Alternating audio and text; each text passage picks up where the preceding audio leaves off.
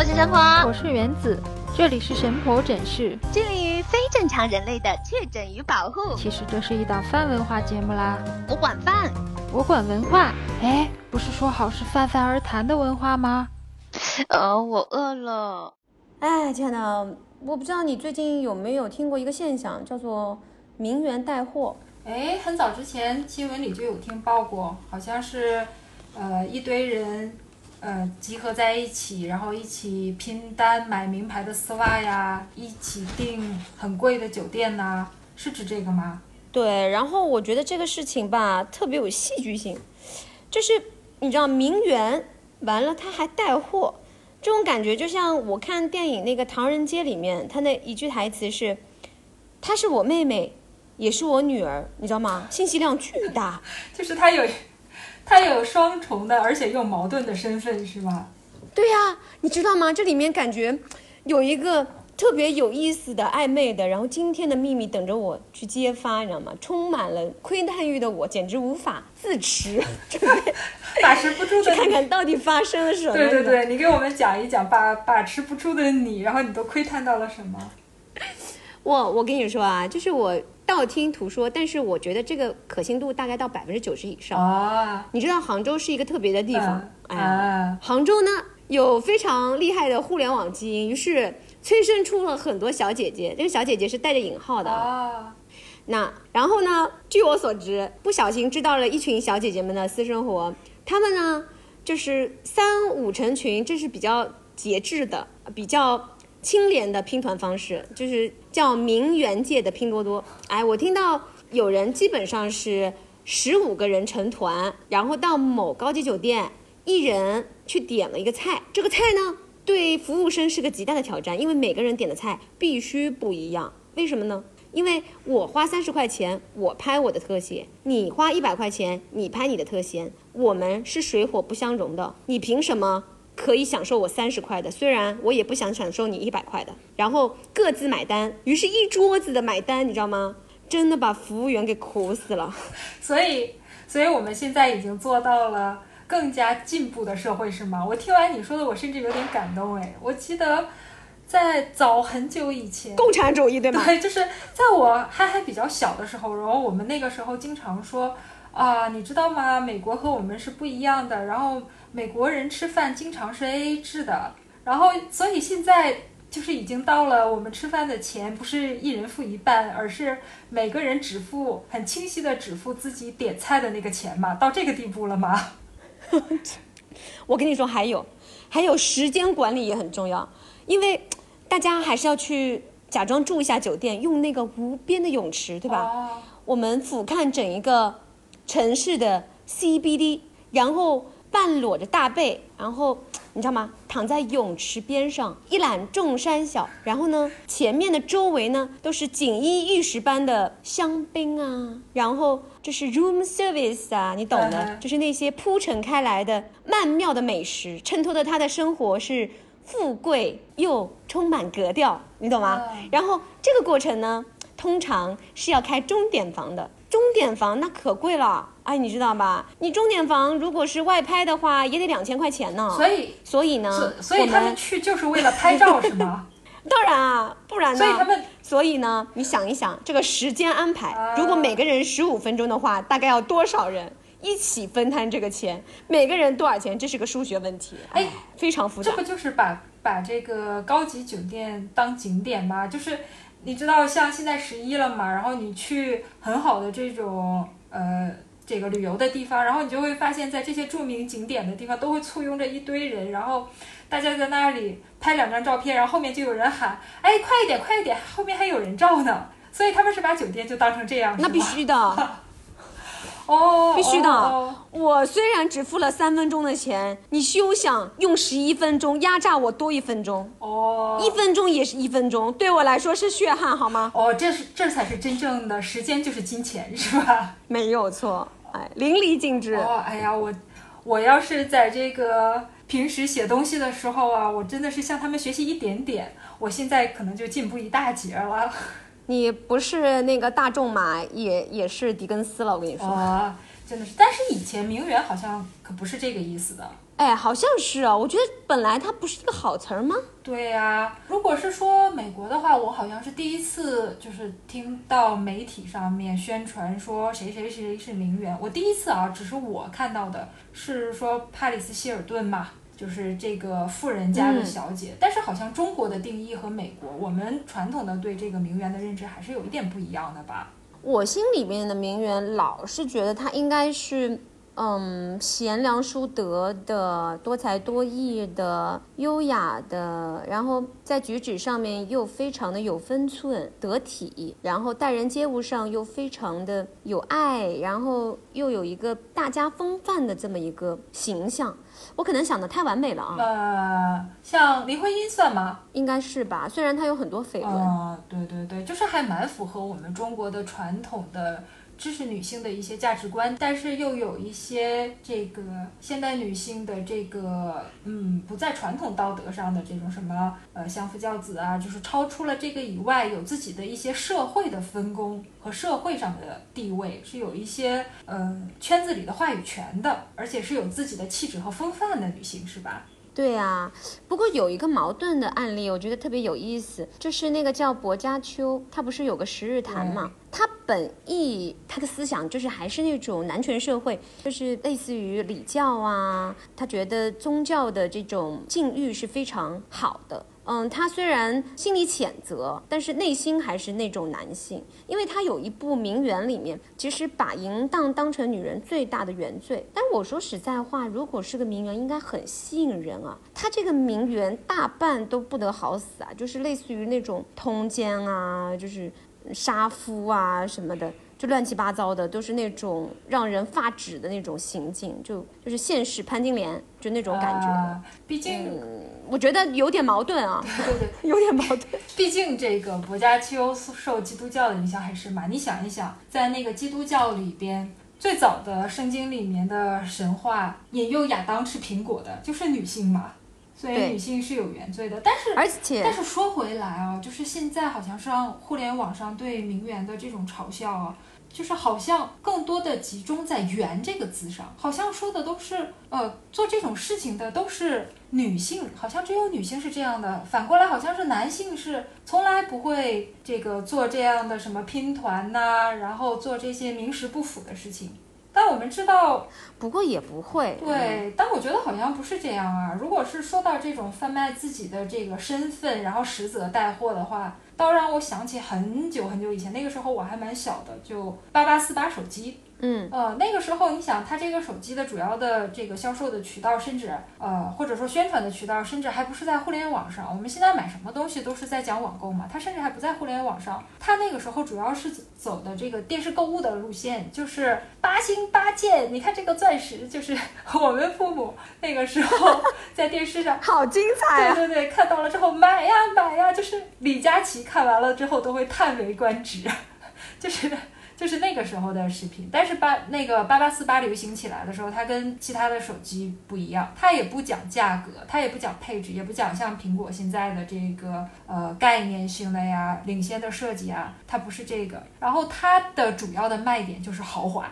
然后它的这个豪华呢，主要在展现在，比如说它这个手机机身啊，嵌蓝宝石、钻石啊，然后镀金呐、或者是用什么鳄鱼皮啊、蜥蜴皮呀、去把它这个手机外面包住。就你听说过吗？蜥蜴皮的手机，你听完了之后是不是觉得逼格满满啊？哦，我觉得我的手机瞬间可以爬行了对对。对，更更加厉害的是，当时他这个手机请的代言人是谁呢？他不是任何一个我们呃听过或者没有听说的娱乐圈的明星，他请的是王石。哦，哦，为什么我觉得我觉得挺有道理的，是吧？为什么我觉得特别有优质的感觉。对对对，为什么我说王石跟一般的明星是不一样的？因为一般的明星啊，我们还是认为他主要的工作是在唱歌呀，或者是演戏呀，就是他存在的是一个虚拟的身份，我们不会去呃窥视明星他的一个真实生活。也许现在还有这种真人秀的节目啊，但是在当时真人秀的节目是非常少的，明星还是唱歌啊、演戏啊什么的。但是王石不一样，王石贩卖的是他的真实的身份，他的这个社会上层人士，并不来自于他们演了某一个片子，而是他自己是一个房地产的大佬，所以他为八八四八代言的时候，就成功的让这个手机走了一波，销售的非常火。它吸引了很多的当时的这个我们说土老板吧，或者是土豪的消费群体的认可。我觉得从那个时候开始，就是从王石这么一个男性开始，就开启了贩卖自己的真实的这个真实的身份，或者是说真实的人生，然后来带货这样的一个历史。哇，原来罗永浩也有祖先呢。哦，对，这个可比老罗要早多了。嗯，不错，嗯。不过说实在话啊，现在的这个质感的所谓的，我们可以叫名郎嘛。如果名媛对应出来的。呃，可以叫名我想郎应该是叫名郎，毕竟跟传统的这个名媛所对应的应该是名士，其实也是有一定的有一定的社会阶层的身份，但是又又有这个知识分子，对整个社会的这个道德啊方面是有一定宣导作用的。那我觉得显然不符合说现在对已经污名化的名媛的这个词，我觉得叫名郎吧，我们对应的可能比较比较适合。嗯，最近有一个有一个人好像是在网上也很火哎，叫林生斌。对，在杭州出了名的。对对对，然后如果说到刚才你说的这个“明郎”这个词的话，我觉得他好像还蛮蛮符合的吧。我觉得他有一点怎么说呢？因为他毕竟出了那个事儿嘛，就是很有名的蓝色钱江那场大火，然后他声泪俱下的为了自己的孩子，为了自己的老婆，然后做了很多让人感动的追思的事儿。对对，嗯，但后来又情节反转，在网络上面有各种污名化的所谓的前期的一些不轨的事迹，然后造成了现在特别不好，或者说比较值得怀疑的这种所谓的自我打造或者曝光宣传的这种嫌疑。我觉得其实我不知道原委啊，我只是作为一个旁观者看到了这所有的对，现象。而且好像是就是，如果说他是相对于名媛的这个名郎的话，你知道名媛现在好像又延伸出呃病媛啊、佛媛啊这样的词。这个人呢，好像林生斌就是把这个佛郎、病郎应该是全部踩中。我看到网上有他的图片，就是到庙里边也是去、嗯去这个呃，不知道他是皈依啊，然后还是去庙里头进进行什么膜拜啊，然后用那种很夸张的，还还比划那种非常夸张的一个手势，然后还有这个也是穿着病号服，然后在就是在医院里边，然后也是这个一看就是打扮的非常精致的照相。对，所以我们一定要讲清楚，就是现在社会上面对于这个名媛也好、佛缘也好，还有这个病人，似乎觉得都是女性，然后在这个嗯做一些这样的事情，然后但实际不是的，实际上就是这样的对。这样的一个行为，实际上它是不分性别的。其实我觉得，为了避免名媛的各种社会的黑化，我觉得有一些东西还是要得避免。比如说你刚刚说的那些东西，其中有一条都特别的明显，就是第一个是不真实，过于让人觉得矫揉造作；然后第二就是有那种。风情，因为我看到上香古道那种杭州的所谓佛教圣地打卡，的那些衣服，你知道吗？就恨不得上半身全裸，然后在那种郁郁葱葱的呃灵隐附近的那些山边上，有一个类似于女妖的形象出现，呃然后。我也搞不清楚到底白素贞的后代有没有真的有非常好的继承她的所谓的这个容貌啊，但是我觉得她的这个所谓妖孽的这个身份啊，我觉得已经淋漓尽致的展现了，而且也不知道到底是什么妖，是卖衣服的妖呢，还是卖鞋的妖呢？就是看他穿，还是卖 汉服头饰的妖呢就是？看他穿成这个样子，让人我完全联想不起来是跟许仙在一起的那个白娘子那个蛇，对吧？想起的是另外一只蛇，就是放了我真的是爷爷。哎呀，简直是西湖的水，我的泪啊！你知道吗？对对对，我真的有些时候心想，你们作为对吧，在杭州生活的可爱的、有姣好脸庞和曼妙身材的女性们，我觉得你们如果去拍这样的照片，你在任何一个影棚里面拍都无所谓，你别找那样的地方拍呀！我的天呐！这个对其他的去西湖游览的人也带来生理上的不适了。是啊，因为你知道，又说回来，我们刚刚说的那个，嗯，薄伽丘，我都不好意思说，因为他之前也有说一些维纳斯的话。你看，维纳斯是奥林匹斯山上面的第一代的老鸨，你能想象吗？我就只意会不言传了。就那种感觉让我直接的，你知道吗？就引到那个我非常不想承认说名媛还有那层意思的这个说法，你知道吗？然后我觉得很难受。但是说实在话，可能嗯，也只有那些真正的了解美和尊重之间的这种分寸的人，才能够意会咱们说的话啊。但是也不重要，因为每个人都有选择的权利。各种人都有自己表达美的方式，嗯，只要不打扰人，我觉得都可以。嗯，也许成年人我们是可以这这么说的，就是你有自己选择的一个权利。但是对于未成年人的话，也许我们可以把这个话再斟酌斟酌。你知道吗？现在很多的视频平台特别流行小孩子去拍一些模仿成年人的这样的视频，比如说。模仿成年人做美妆博主，就是小孩子一脸认真的，然后拿着化妆品，然后像嗯成年人一样说哦，我们先先打一个粉底，然后呃我们再上一个腮红等等等等，这样非常非常认真的，而且更加过分的是，有很多视频的标题，呃写的是今天这个小学生教你怎么样画一个纯欲风。小学生教你就是涂一款涂一款斩男色口红，所以好棒啊！对对对，所以你说会拍这样的视频的家长，这肯定不会是小孩子自己拍的嘛？那这个会让自己的孩子拍这样的视频的家长，他们到底是怎么想的呢？我觉得他们的家长可能是名媛本源吧，利用孩子来赚钱。其实利用孩子来赚钱还是。这个成年人自己去带货赚钱，我们说到底啊，就是名媛的这个行为，或者是名郎的这个行为，甚至是更可恶的，就是利用这个小孩子，然后不顾他将来的成长，然后这个会对他自己的心理造成什么影响？这样的家长，其实说到底背后，他的目的都是指向要赚钱嘛，要带货嘛，然后所以呢。这个行为的本身，我们可以说就是在这个消费主义的年代，它的一种消费行为。而重点并不是说大家又拼单了，或者是大家又一起去吃了一顿饭，然后花了多少钱，而是这些把自己包装成名什么什么的人，他们背后的目的是什么？他就是利用这个消费主义的年代，希望你掏兜里的钱。但是为什么有人却愿意听这一套话术，为他们去买单呢？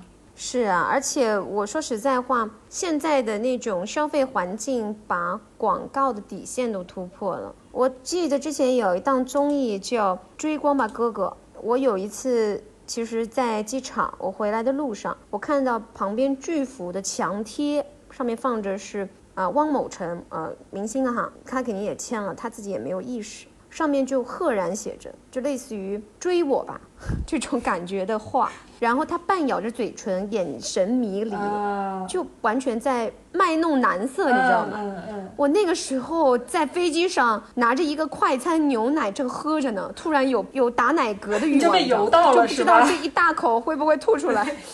你觉得好油啊，是吧？实在是，我不知道为什么要营造这样的环境。虽然我觉得，比如说每次煲剧的时候，旁边有女孩说：“哎，这是我家老公，这也是我家老公，那个也是。”然后会说：“哎呀，我磕谁的 CP 什么的。”这样的话，我当然我觉得能理解啊。那我对比你说的话，如果他们家的孩子，咱们自己家的孩子去看这些事情的时候，听着自己的嗯妈妈或者隔壁邻居的大姐姐。他是如此的对待这些综艺，或者说我们现在的这些广告这些东西的时候，他能否有真的认知，觉得他们是在开玩笑呢？嗯，我不是道德审判哈，我觉得这个感觉让我觉得有点危险，我就是觉得。对对对，你说到这个真正的去看这样的广告，它的受众的时候，我想到了曾经看过的一本书，然后他这个书里说。嗯，生活在叫有一个叫美拉尼亚的地方。Anyway，这个不重要，反正生活在一个比较偏僻的地方的土著啊，非常喜欢飞机，因为呢，他们经常看到这个东西啊从天空中飞过，但是又不属于他们。然后呢，他们就见看到白人啊造了机场，然后就能接住飞机，然后他们就有样学样，就腾出来一片地方，然后用藤条就扎成飞机的样子，这样他们认为就可以诱导天上的飞机降落。所以呢，他们当然没有成功过，但是他们的这个行为啊，被法国的思想家鲍德里亚看到了，然后他从这里边就是感觉到了现代人的一个生活的境遇，就是因为土著从来没有进入过现代生活，所以他看到飞机的时候就会当成一种嗯圣迹，就是一种奇迹。嗯所以呢，他们看到这个白人修建机场，把这个飞机诱导降落的程序，他们就觉得这是某种巫术。所以呢，这个鲍德里亚就说，就像那些等着飞机降落的土著一样，渴望在消费行为里领受圣迹的人，他也布置了一套模拟屋，然后等着一套有幸福特征的标识，这个时候幸福就会降临。所以，我们其实可以说，所有的这些。制造自己的这个伪身份，拼多多也好，然后甚至于说，哪怕他的身份不是伪的，像当年的王石，他的确是一个地产大佬，但是他真正贩卖的那个东西是什么呢？他并不是产品本身，而是他在贩卖一种身份幻想，就好像，呃，用了跟王石一样的手机，你就跟他一样是成功人士了，或者是说，没错，对，或者是说用了这些网上的所谓的现代的这些假名媛。住他们住的地方，穿他们会穿的衣服，用他们会用的包，你就看起来和他们伪装的一样，就成为了社会上的上流阶层的人了。但实际上他们是假的，听他们的话去消费的人当然也是假的。然后小孩子的，就是会去引导小孩子消费的人是一样的，你知道吗？就是我当时啊。这个看到这个儿童化妆品的这个视频，就是儿童化妆的这些视频的时候，我当时还觉得，哎，这些视频的主要是不是主要的受众是不是猎奇呀？就是看到小孩子化妆觉得很好玩儿，是不是这样？但是我后来看了一份报告，据说是在各个电商平台，然后近一年儿童化妆品的销量大涨。所以说，有很多的家长认为爱美是孩子的天性，那么让孩子化妆实际上是释放他的天性，但是。从什么时候开始，我们觉得孩孩子爱美的天性就一定要跟化妆挂上钩了呢？我们认为这二者之间有联系的这个想法，是不是跟土著用藤条编一个飞机，然后让飞机降落，我们就认为这个这个幻想就能成真，中间的联系性是一样的呢？我想这个才是，嗯，有道理，对，才是名媛会去带货，会有人为他买单的整个的事情的真相。嗯，嗯而且啊，我觉得啊，首先这个消费主义社会，它也造就了很多平台，就是近距离的所谓效仿或者获得名媛式生活的这个可能性的便捷。就比如说咱们说的一些视频平台，原来呢，我们可能是需要有个身份认证，有一个比较正规的账号密码，才能够登录某一个购物网站，然后购买，并且运送到。非常准确的地址，我们能收到。比如说，有一些二三线市场或者更下面的根本没有受过特别好教育的一些地方的人，他们对互联网还不是太熟悉，因为毕竟也不是他们日常消费比较用的多的场景。然后呢，包括一些孩子、未成年人，他们呢可能就是仅有的知识呢，能看懂一些视频，他能够呃顺着呃红包能够去做。呃，下一步的这个操作，然后顺理成章的呢，他可以通过一些比较呃便捷的购物的方式，能够得到他们的东西。但刚刚好，就那些贩卖呃，比如说名媛、名郎、病媛、佛缘之类的这些，嗯，就是生活方式的这些。产品呢，刚好在他们易得的这个渠道上产生，对对对，对吧？然后就你想想看，因为我刚一直在思考一个问题，你在说的时候，我想这些小朋友们看到别人化妆，他那些化妆品应该很难买到吧？但如果他在看着，比如说抖音啊或者什么的，一刷，然后上面有一个购买链接，就直接点点下一步，他就直接送送过来了，对对，对吧？就是。在我们现在这一个嗯互联网社交加视觉传播的这么一个时代，我们往往会觉得很多的平台，嗯，大家在上面上传自己的照片，上传自己的视频，更多的是分享自己的生活，对吧？我今天吃了一个很好吃的菜，我想给大家看一下，或者说我今天呃去哪里哪里玩，我很开心，我想给大家看一下。但是实际上是有一些人，他真实的目的并不是分享自己的生活，而是他藏在这些。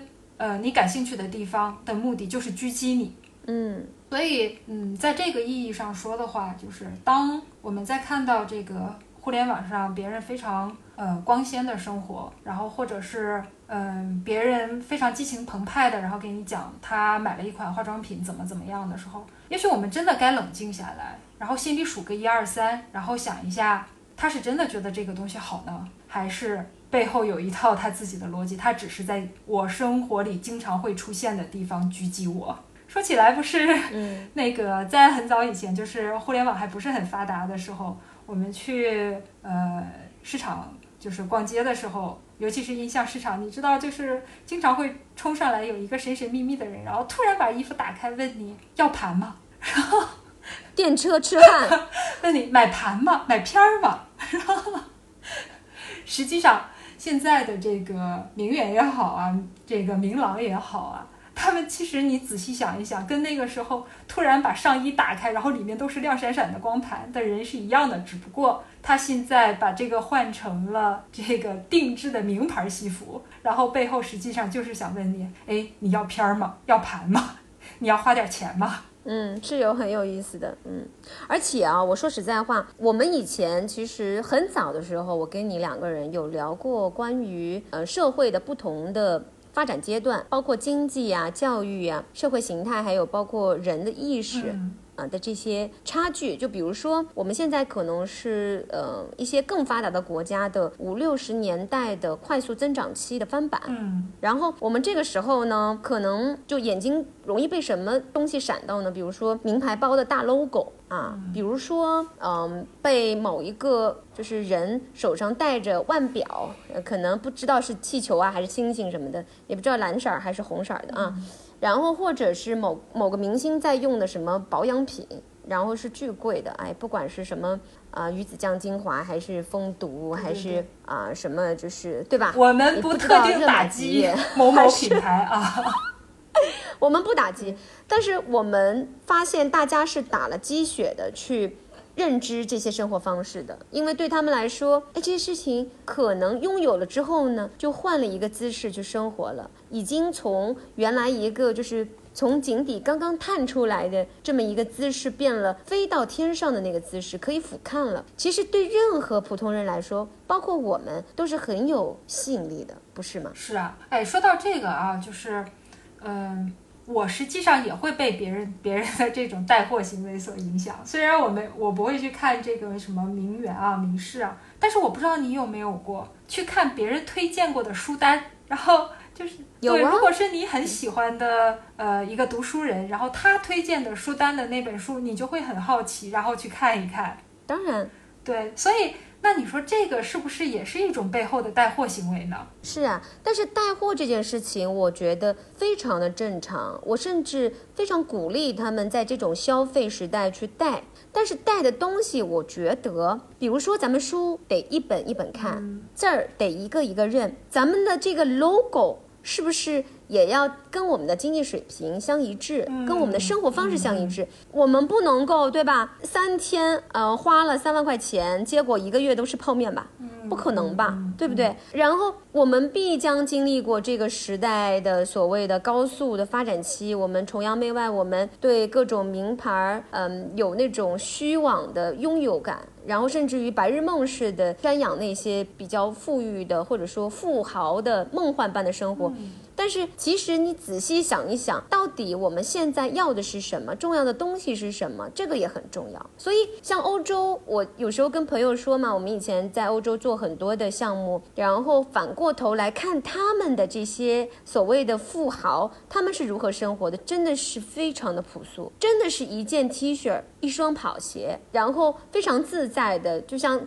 bistro，我们这边也算就是类似于路边摊、苍蝇馆子、大排档这些地方，就坐下来非常自在的开瓶啤酒开始喝。然后，其实我们也许过了这个时间阶段，我说整个社会的发展，包括我们啊、眼睛里面看过的东西，回过头来，我们也许也会追求另外一种形式的所谓的高傲吧。你说所有的人穿的全都是我们耳熟能详的牌子的时候，你去穿一件 T 恤，你你不觉得自己很特别吗？对这个，我记得在广州的时候，当时广州最出名的那个一句话就是嘛，你看到一个人穿着一个白色的老头衫，然后穿着一个短裤，穿着一一一双人字拖，这样的人啊，你一定要留心啊，他出来的时候大概开的就是几百万的豪车。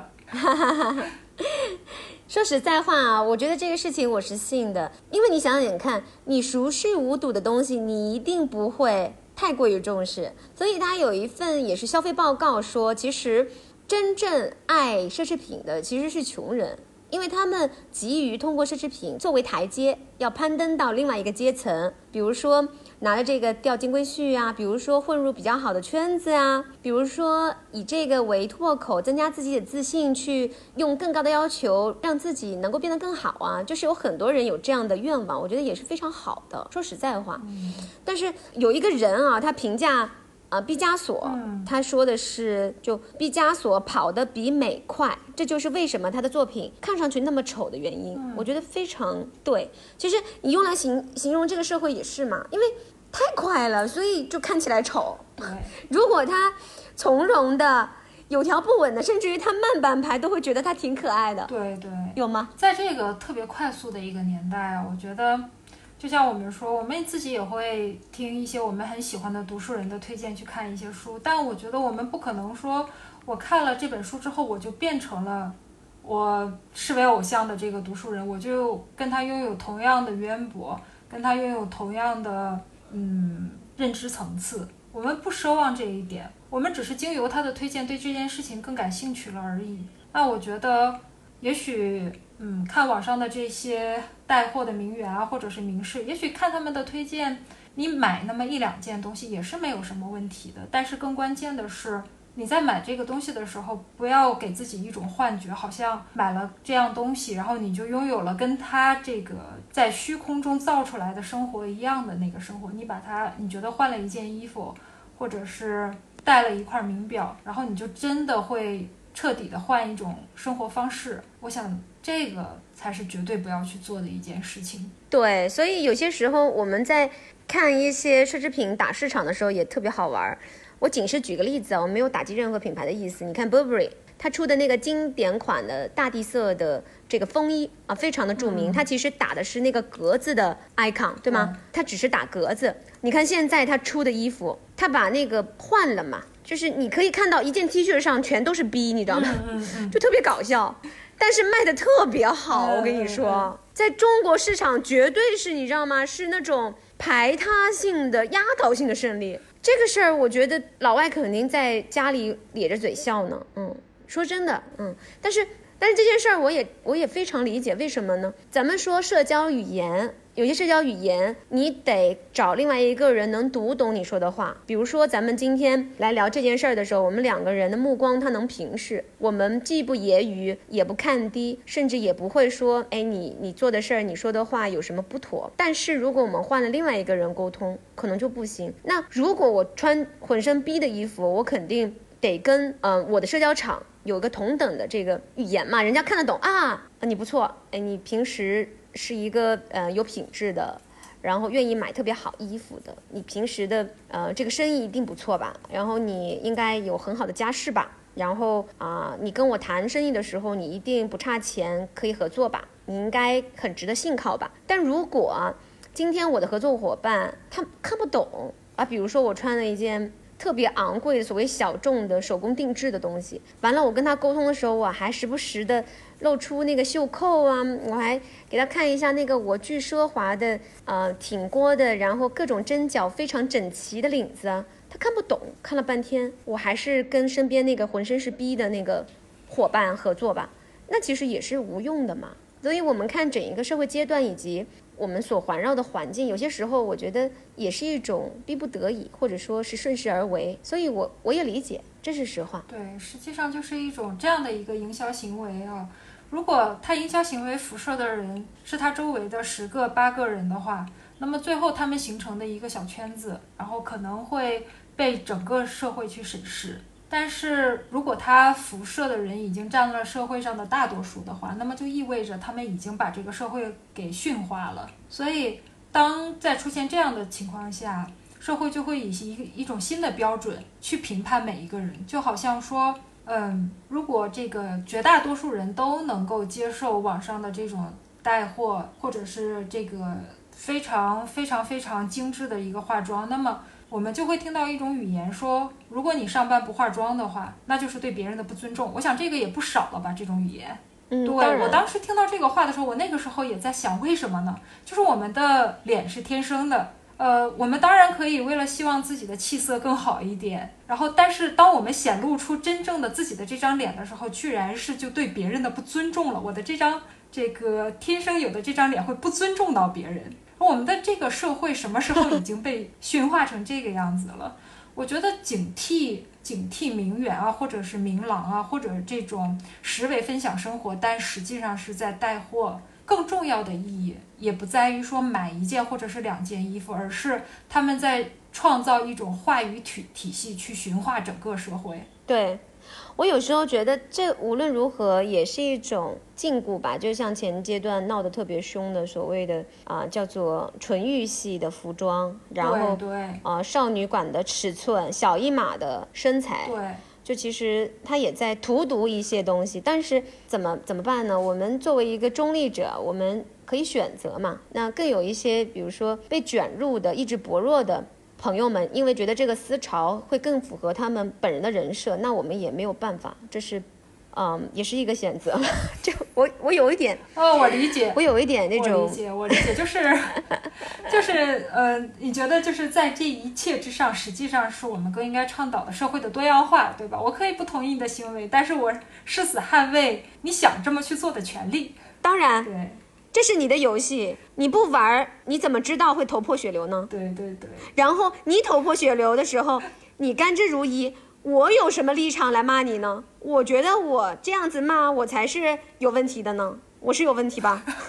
所以这一期最后我们的结论就是，所有的买了这个名媛带货、名郎带货的朋友们，然后不要因为这个就不要不听我们的节目，我们很爱你们。